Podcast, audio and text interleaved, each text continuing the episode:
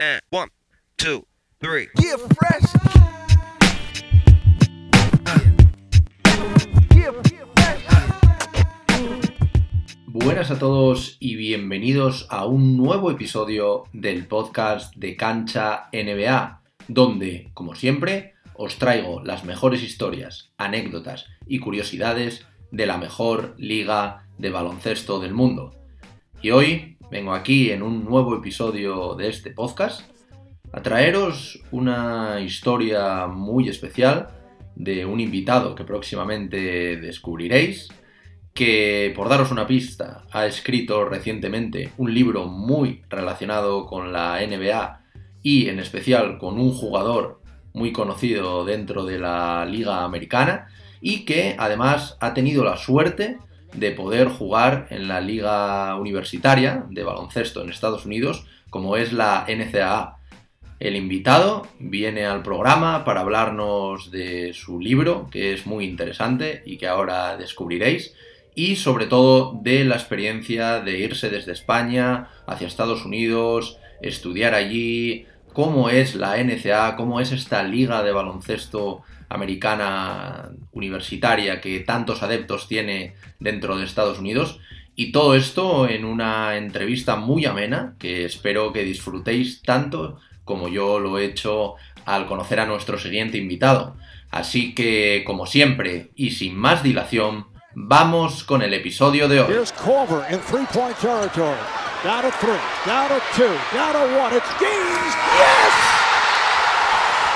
Jazz on a game-winning shot by the rookie Gaines. Sign this guy for the rest of the season. He has proved. Bienvenidos a un nuevo episodio del podcast de Cancha NBA.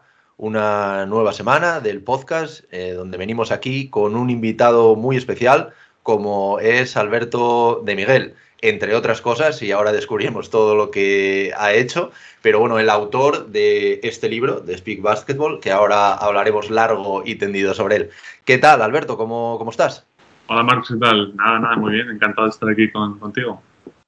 Y bueno, eh, Alberto, aparte de esto, y bueno, ahora nos contarás tú, pues bueno, él ha estudiado en Estados Unidos, vamos a hablar también de, de, esta experiencia que a mí sinceramente me parece muy interesante, ha jugado en la Liga Universitaria Americana yo creo que nadie mejor que él y que, bueno, la gente que, que lo ha vivido en sus carnes, pues puede contárnoslo. Antes de empezar, que vamos a hablar primero de, del libro, eh, sí que me gustaría saber un poco a grandes rasgos eh, cómo ha sido para ti esta experiencia, aunque luego profundizaremos más en ello. Sí, nada, pues mira, para mí es una experiencia increíble el poder escribir este libro y poder plasmar pues todos los conocimientos que he podido adquirir durante eh, mi carrera, en, tanto en la NCA como en, en, un año que jugué en high school. Y nada, ha sido un proyecto muy bonito, muy bonito, la verdad. Me encanta hacerlo y nada, pues súper contento que esté en el mercado y que la gente pueda leerlo ahora. ¿Y cómo surge esta idea? Porque al final sí que, bueno, yo, yo por lo menos no había visto ningún libro, sobre todo de baloncesto, así. Y la verdad que para la gente que nos gusta el baloncesto y que, bueno, aunque hablemos inglés, pues no dominas esas expresiones que tú, que tú hablas dentro, que ahora entraremos en ello, pues, pues al final, no sé, para mí es, es algo muy útil. Entonces, ¿cómo, ¿cómo surge esta idea? Sí, pues mira, esto fue una idea que eh, me puso sobre la mesa Rubén Palomero, que es el director editorial de Vaughan. Entonces, yo cuando estuve eh, iniciándome en Vaughan como profesor de inglés, eh, bueno, pues ellos se enteraron, les conté yo que había estado en Estados Unidos cuando baloncesto y pues ellos fueron los que me presentaron un poco este proyecto. Me, me ofrecieron la idea de, de, de, crear este libro y eh, pues ahí es como empezó el proyecto en torno a, los, a mediados de 2019, eh, en otoño. Y, y, pues nada, ellos me dieron libertad total para escribirlo y organizarlo como yo, yo quisiera y así es como empezó. Y bueno, para alguien que no haya leído este libro, eh, ¿qué, ¿qué, contiene este libro? ¿Qué puedo encontrarme yo si ahora voy a la librería y abro las páginas de Speak Basketball? Pues mira, Speak Basketball es un libro eh, que está pensado para cualquier persona que le guste el baloncesto, desde profesionales de este deporte hasta aficionados, niños, eh, medios de comunicación, etc. Y es un libro pues, que eh, va a enseñar al lector todo el, el vocabulario, todas las expresiones, eh, curiosidades que son relevantes al baloncesto desde diferentes ángulos. No solamente el baloncesto que se habla sobre la cancha, sino también el vocabulario relacionado con el entrenador, el árbitro, el cuerpo médico, el aficionado, etc. Entonces, bueno, es un libro que está pensado para enseñar inglés a través de este deporte y que el lector, bueno, pues se, se divierta mientras lo hace. Sí, porque al final yo lo, lo, lo, que he visto al leerlo es que aparte, bueno, pues, pues cositas de, vocabulario, evidentemente, expresiones que, que, alguna me ha parecido me ha parecido muy interesante y sobre todo porque, bueno, al final son expresiones que no quieren, o sea, las palabras, eh, si no sabes esa expresión, evidentemente no, no sabes lo que significa.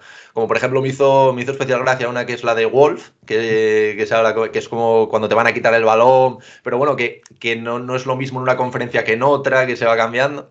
Entonces, todo este tipo de anécdotas, y bueno, aparte también he, he visto, pues, eh, tiene como una sección en la que explica de dónde vienen los nombres de, de los equipos, habla de estrellas la verdad que, que, sinceramente está muy bien. A mí la verdad que me, me, divirtió mucho. Te voy a ser sincero que hay muchas expresiones que no conocía.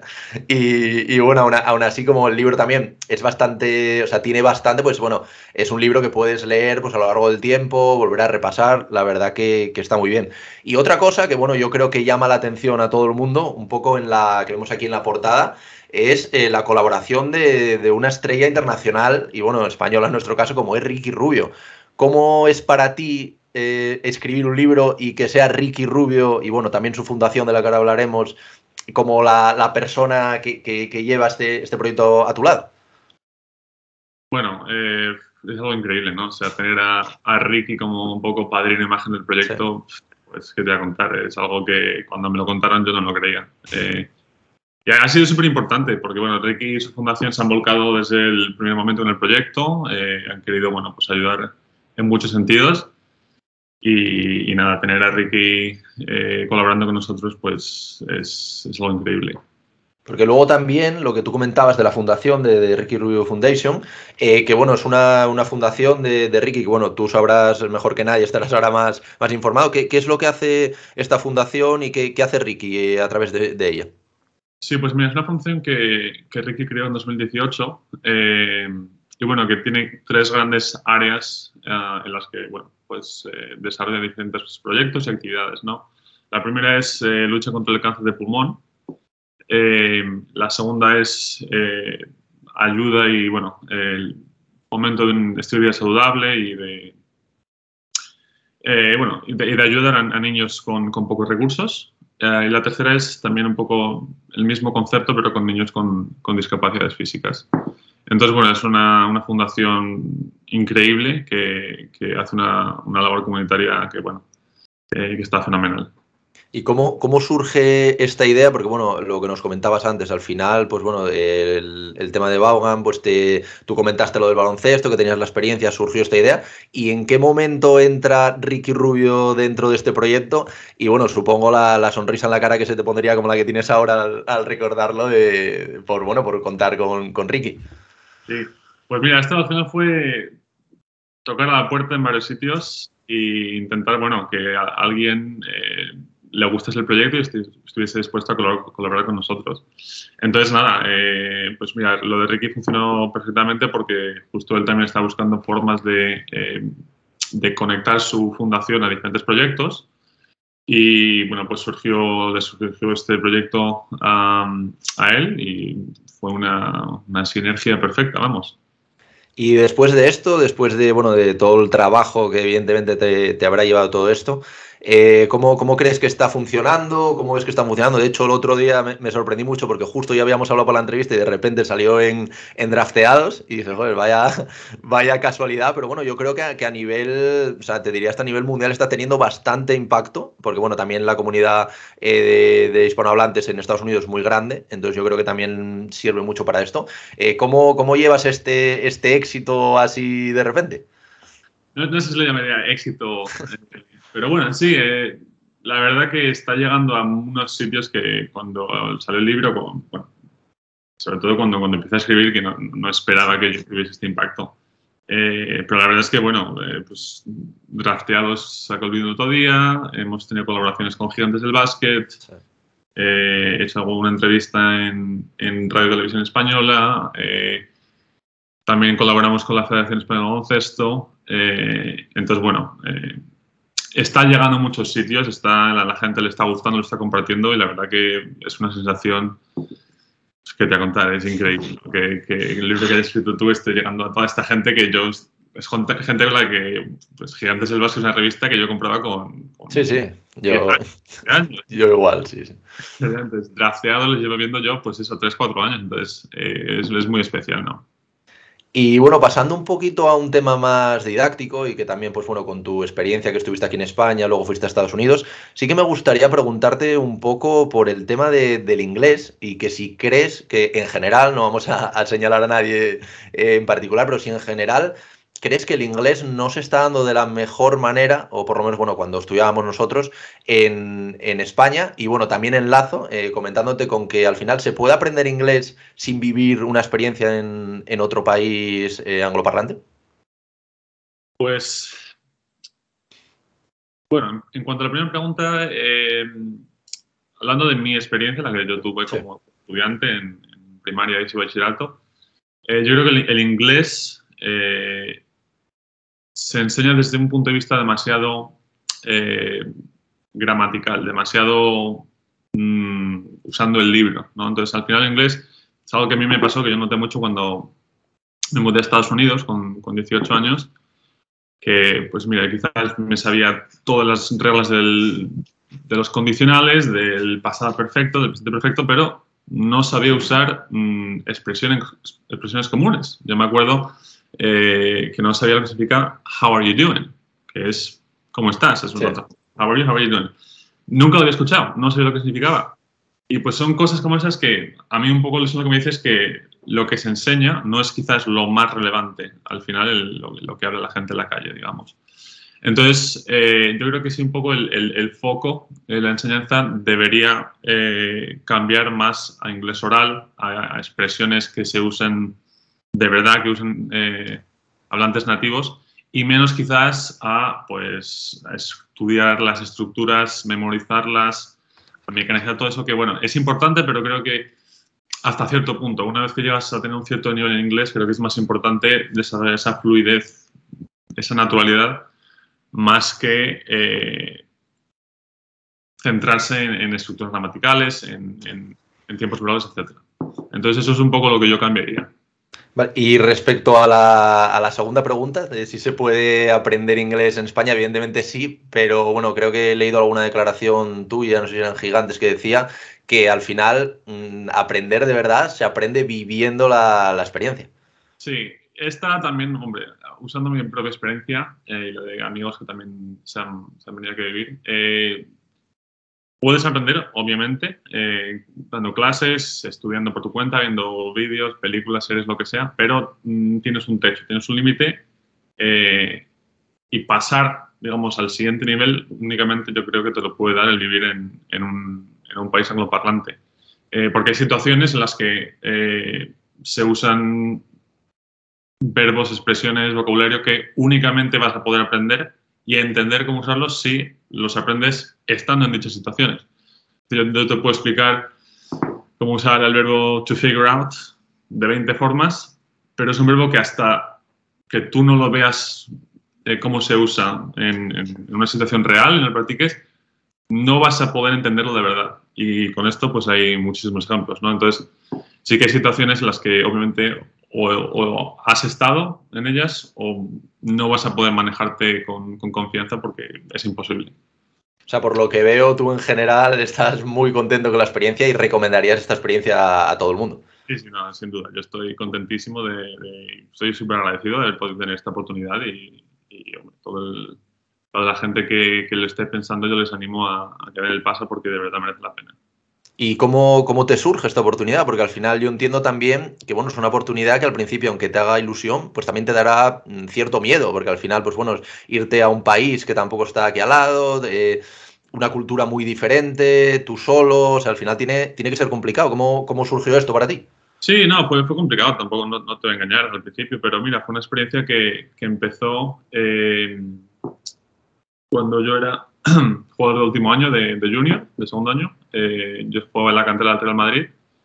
Y bueno, pues eh, un día tras un partido se me acercó un, un hombre, Paco Galindo, eh, que bueno, es un, es un agente eh, de baloncesto que, bueno, eh, ha ayudado a diferentes jugadores a, a, a ir a Estados Unidos. Y pues nada, me comentó que, que estaba un poco interesado en, en mí como jugador, que me llevaba siendo un par de años y que, bueno, quería saber si yo estaría interesado en colaborar con él y eh, en que él me ayudase un poco en mis siguientes pasos en, mi carrera. Y bueno, pues él fue el que me, me puso la idea sobre la mesa de, irme a Estados Unidos a estudiar y jugar.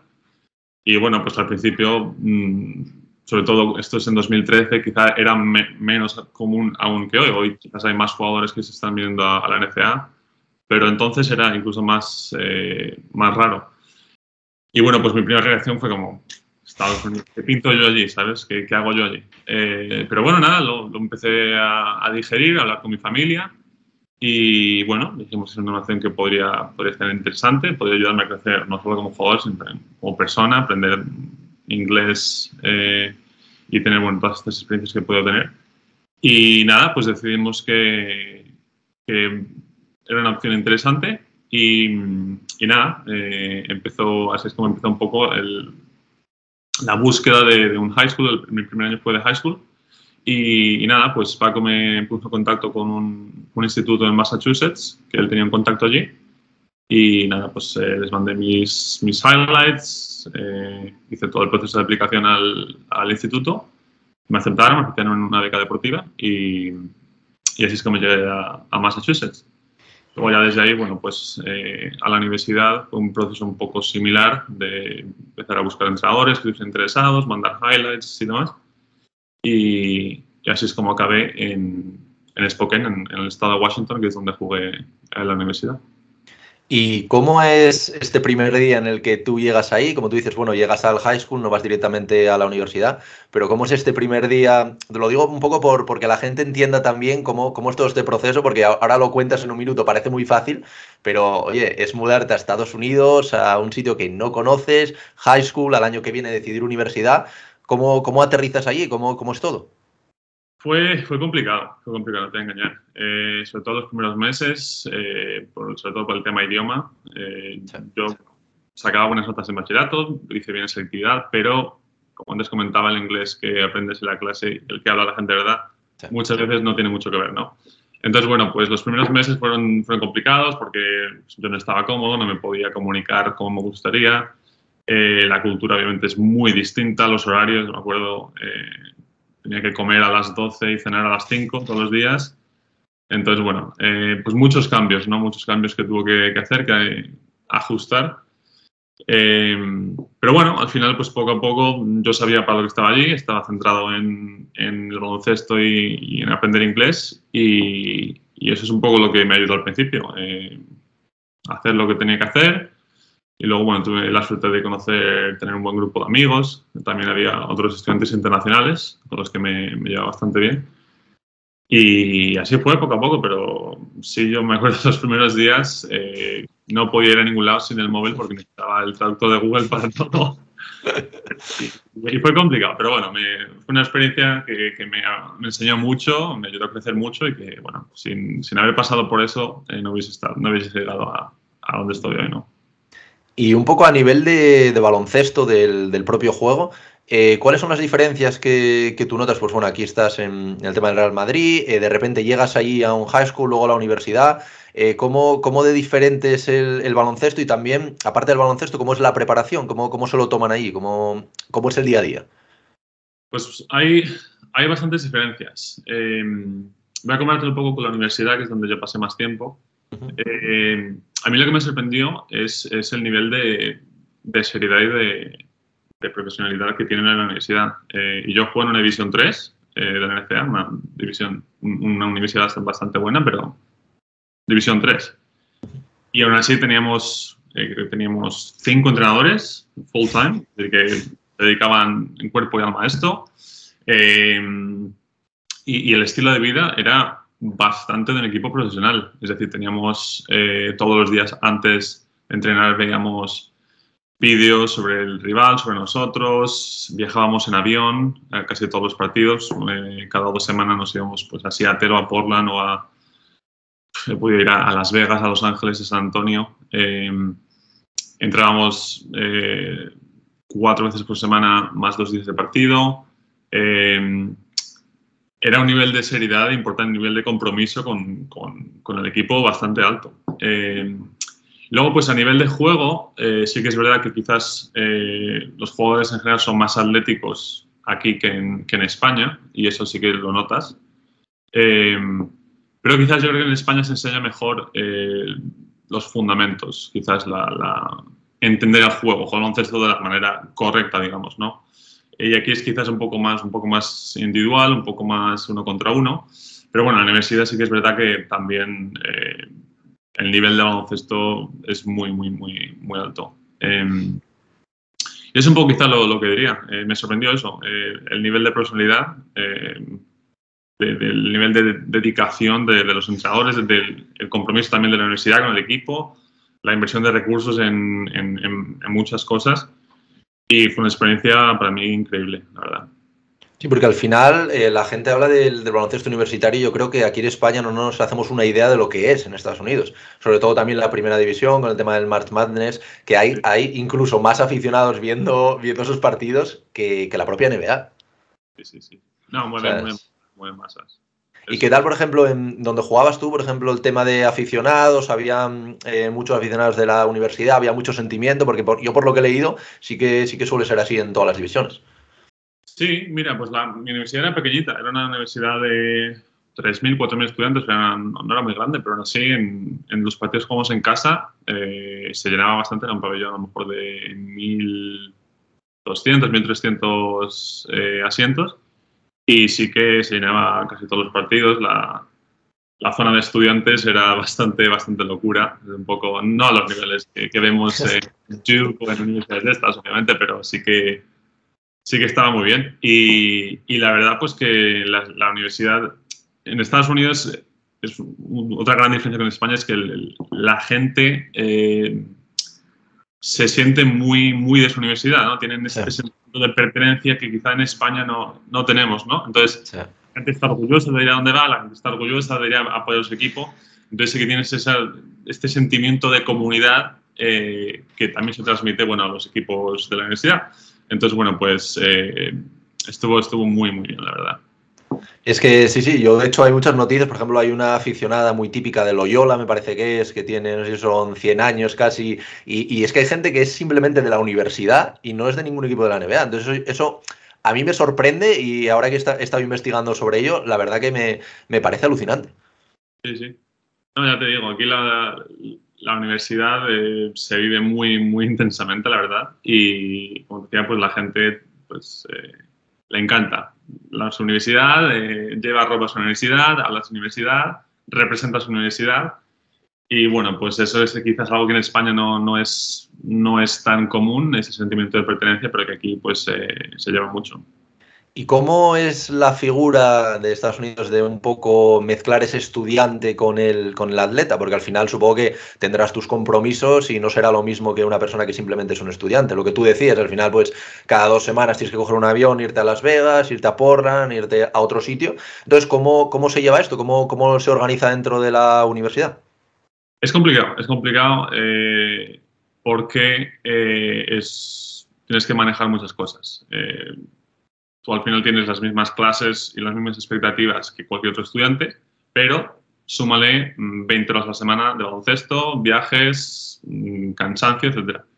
Entonces, bueno, eh, pues se convierte un poco en una cuestión de aprender a manejar tu tiempo de manera eficiente y eh, aprender a, a, conocerte a ti mismo y a, bueno, pues a saber cómo gestionar un poco todo lo que tienes, porque mm, es mucho, es mucho, sobre todo en época de exámenes, cuando tienes viajes, es complicado. Eh, pero sí que es verdad eh, que como la universidad y el equipo son la misma institución, eh, te lo facilitan todo, ¿no? Entonces, si tienes, eh, si tienes que perder clase un viernes porque tienes un partido, no hay ningún problema, la universidad te, te ayuda, te coloca el examen un poco, si tienes un examen cuando a ti te venga bien, te puede ayudar con cambiar un poco la fecha de entrega de trabajo, si necesitas un poco más de tiempo, o te puede ayudar académicamente. Entonces sí que es verdad que eh, la universidad valora mucho a sus, a sus deportistas y les apoya en todo lo que puede, ¿no? Es un poco también la diferencia con España en jugadores que están en la universidad jugando baloncesto en alto nivel, que quizás no tienen ese apoyo, ¿no? Porque son instituciones diferentes, va a la universidad y luego va a jugar en, en un club, el que sea, y no se comunican. Entonces, yo conozco gente eh, que, bueno, que ha tenido que decidir o ir a un examen o ir a un partido, pero no puede hacer los dos Ya. porque no se comunicaban y se comenzó un poco una decisión de qué prefieres o qué, qué es más importante para ti, ¿no? Y bueno, aquí la verdad pues que eso, eh, que también es una de las razones por las que yo quería venir aquí, es porque se puede hacer de esa manera y la universidad pues te ayuda mucho y, y fomenta un poco el, a sus, a sus eh, estu- a sus estudiantes deportistas. Y al final, en Estados Unidos, porque claro, es lo que comentabas tú, tú antes al principio de, esta charla, eh, la vida es muy diferente, las costumbres son muy diferentes, empezando por, bueno, mismamente las, las horas de comer. Eh, ¿cómo, cómo llevas tú este cambio? Ahora supongo que ya, bueno, estarás eh, adaptado. ¿Y, y cómo, cómo llevas hasta graduarte todos estos años que tú estás en la universidad? Mm, ¿Te cuesta? ¿No te cuesta? Luego cuando te adaptas es mucho más fácil. Sí, pues mira, también fue un, proceso de aprendizaje un poco como en mi primer año. Eh, me pasó un poco lo mismo en la universidad. El primer año fue bastante complicado también, eh, porque bueno, aunque ya hablaba inglés de más fluido, pues aún me costaba algunas cosas. Ya estamos hablando de la universidad, que ya es, es otro nivel. Y también un poco es eh, aprender un poco a, a manejar todo lo que tenía que manejar, que era el equipo, eran las clases y también estaba, eh, trabajé eh, a jornada parcial durante, bueno, tres o cuatro años. Entonces es mucho, ¿no? Em- empezar la universidad y tener 20 horas a la semana en baloncesto, más eh, unas horas de trabajo y tal, pues es mucho, ¿no? Entonces sí que fue un proceso de, de aprender a gestionar mi tiempo, a ser eficiente, a ser productivo. eh, pero bueno, como es, algo que, disfrutas haciendo, por lo menos en mi caso, me, a me gustaban mucho las clases que tenía, me gustaba obviamente el equipo, mis compañeros, pues al final, si disfrutas haciendo algo, pues es mucho más fácil adaptarse, ¿no? Y, y- ajustarse a lo, a lo que toque. Claro, y otra cosa, un tema que me, que me llama la atención es que nosotros, pues bueno, eh, la gente que vemos la NBA estamos acostumbrados a, bueno, típicos jugadores de, de primera división, que muchos de ellos simplemente están un año, pero ¿cómo es eh, estar los cuatro años en la universidad, conseguir graduarse y aparte de esto, cómo es la salida al mercado laboral allí? Que también yo creo que hay muchos jugadores, en, como es tu caso, y yo creo que es interesante con- conocerlo de, primera mano. Pues mira, es algo que aquí se valora mucho. Eh, el haber sido deportista en la universidad, eh, aquí las empresas, eh, tanto las empresas como, como los másters, si quieres hacer un máster trasladarte, eh, es una experiencia que valoran mucho porque ellos entienden el grado de compromiso, de dedicación, de, autogestión que tienes que tener para poder manejar tu deporte y la universidad. Eh, entonces, bueno, es una cualidad que, ellos valoran mucho eh, y que pues a mí me ha ayudado bastante a, a dar mis siguientes pasos aquí en Estados Unidos. Eh, porque claro, ellos pues bueno, mm, ven y entienden que una persona que puede hacer eso pues tiene unas cualidades o adquiere unas cualidades que quizá otra persona que no ha pasado por esa experiencia igual no las ha desarrollado todavía. Entonces eh, es algo que es, es muy valioso y de aquí, desde aquí la verdad que bueno, yo animo a la, si a alguien que está pensando en, en Estados Unidos, yo animo porque las cualidades no, no solamente es, es, el inglés, la experiencia con el deporte, es también a nivel de crecimiento personal, eh, creo que es una experiencia que, que, te ayuda muchísimo. No, porque al final también la universidad, por lo que tengo entendido, algunos amigos que, que, han estudiado ahí, también no tiene nada que ver con España. No, ya no solo por lo deportivo, sino un poco por cómo se enseña, mucha práctica, mucho trabajo, entiendo. Sí, sí. Eh, aquí el, el, el poco el, el, enfoque que le dan es mucho, como dices tú, más práctico. Eh, hay mucho menos, eh, los exámenes tienen menos peso que en España.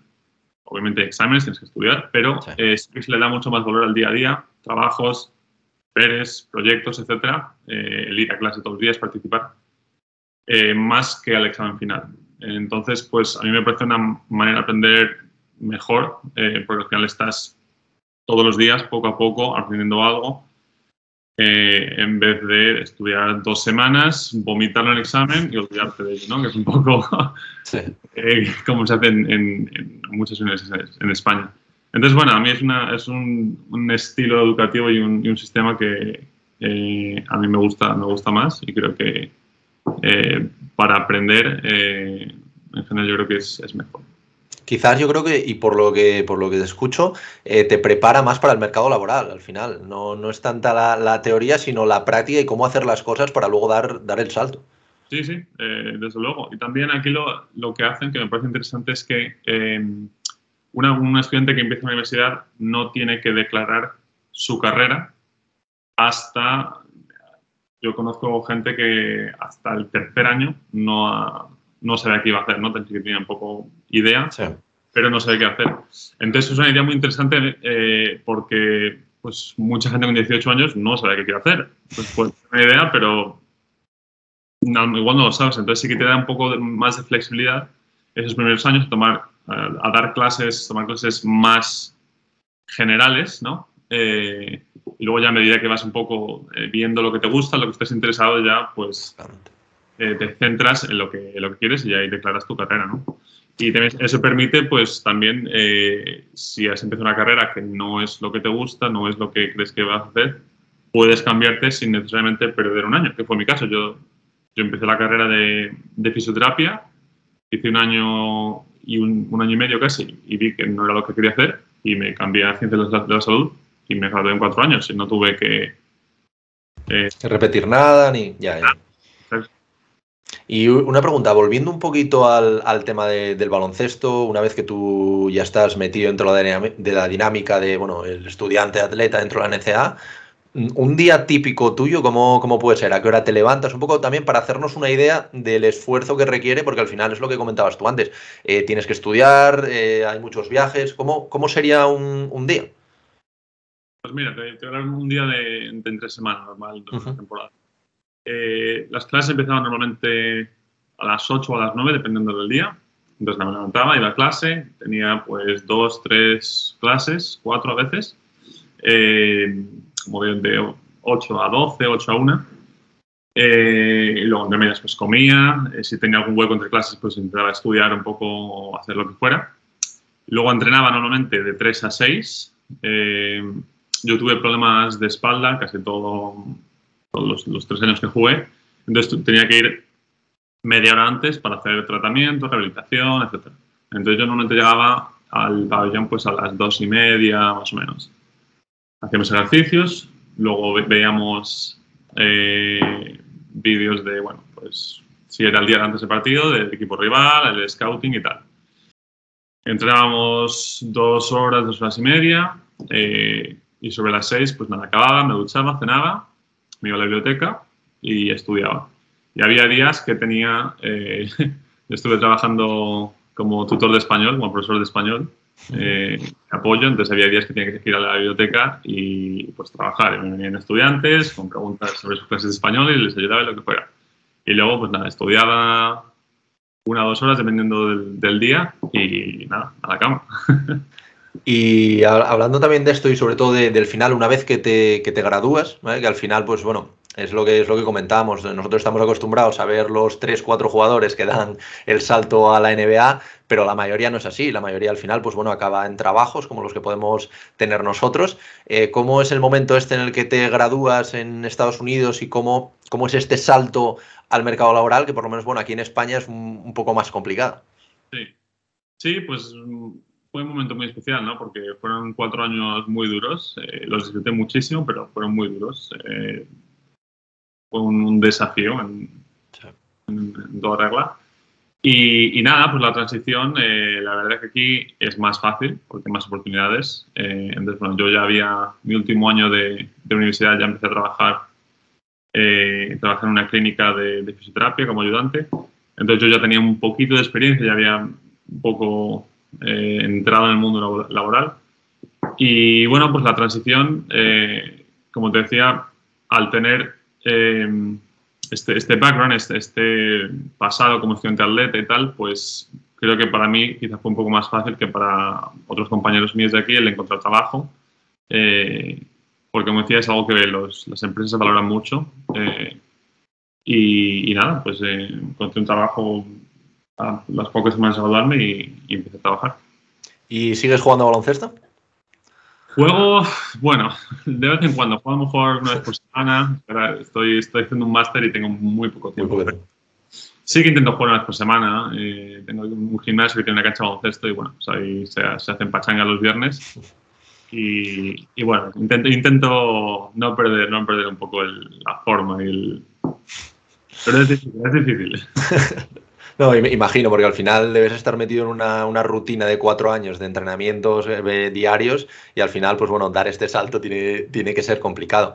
Y bueno, un poco por, por recapitular todo lo que hemos hablado y por hacerte una pregunta final, que bueno, creo que es la respuesta, pero, pero también para, para recapitular todo esto, eh, ¿qué, qué ha supuesto para ti eh, jugar en la NCAA, también ser estudiante, haber dado el salto a Estados Unidos? Y aunque ya lo hayas dicho antes, por remarcarlo, eh, si recomiendas esto a cualquier estudiante, deportista aquí en España, que aquí, aquí en España sí que es verdad que no se lleva el tema universidad, deporte, no se fomenta tanto como en Estados Unidos.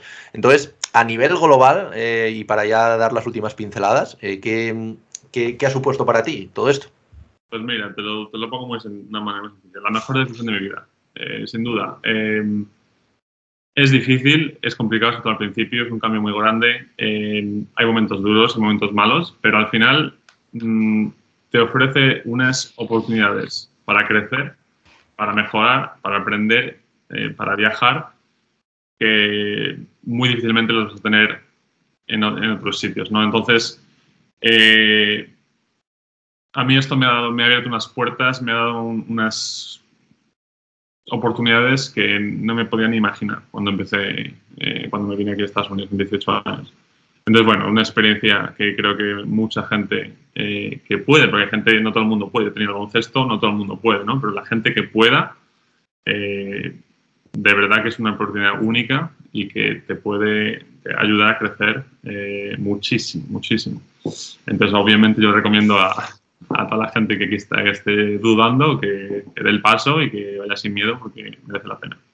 Genial, genial. Yo creo que, que sí es verdad que, que da mucho miedo ese paso, ya, ya yéndote a algo más, mucho más pequeño, pero típico verano en el que te ibas a Estados Unidos a estudiar, ya te daba mucho miedo irte tú solo. Entonces esto ya tiene que ser una, una experiencia súper enriquecedora. Y bueno, Alberto, ya por ir cerrando, sí que me gustaría, pues bueno, recordar un poco el, el tema del libro, eh, lo que teníamos aquí, que bueno, lo teníamos por aquí, ¿vale? Eh, ¿Dónde podríamos encontrar este libro si, si lo quisiéramos comprar? Sí, pues va a estar en, en casi todas las librerías, eh, sobre todo las que tengan sección de inglés, debería estar allí. Grandes librerías, librerías pequeñas, eh, no todas, pero muchas lo van a tener. Y luego, pues en internet, en todas las grandes eh, tiendas online, eh, también lo van a tener y se va a poder conseguir en cualquiera de ellas. Bueno, Alberto, oye, pues muchísimas gracias por, por dedicarme este tiempo, porque me ha parecido muy interesante todo el tema de la NCA. Creo que es un tema que no se habla mucho, se habla demasiado de NBA y muy poco de, de la liga de, que desarrolla las futuras estrellas. Y conocerlo de primera mano me ha parecido muy interesante. Yo creo que a todos los oyentes del podcast le va a parecer lo mismo. Y nada, oye, desearte la mayor de las suertes con el libro, que ya veo que te va muy, muy bien. Y que nada, que te vaya todo genial por, por Estados Unidos. Y que ya sabes, si alguna vez te vienes por aquí, por España, eh, no dudes en, en avisarme. Y bueno, volveremos a tener otra charla porque yo creo que, que tenemos muchos temas para desarrollar. Sí, queda, queda mucho todavía que, que hablar. Pero nada, nada, muchas gracias Marcos, me lo he pasado genial y nada, espero que la gente disfrute la charla y que compre el libro si está interesado. Seguro que sí. Bueno, Alberto, un fuerte abrazo. Igualmente, hasta luego. And one, two, three. Get fresh.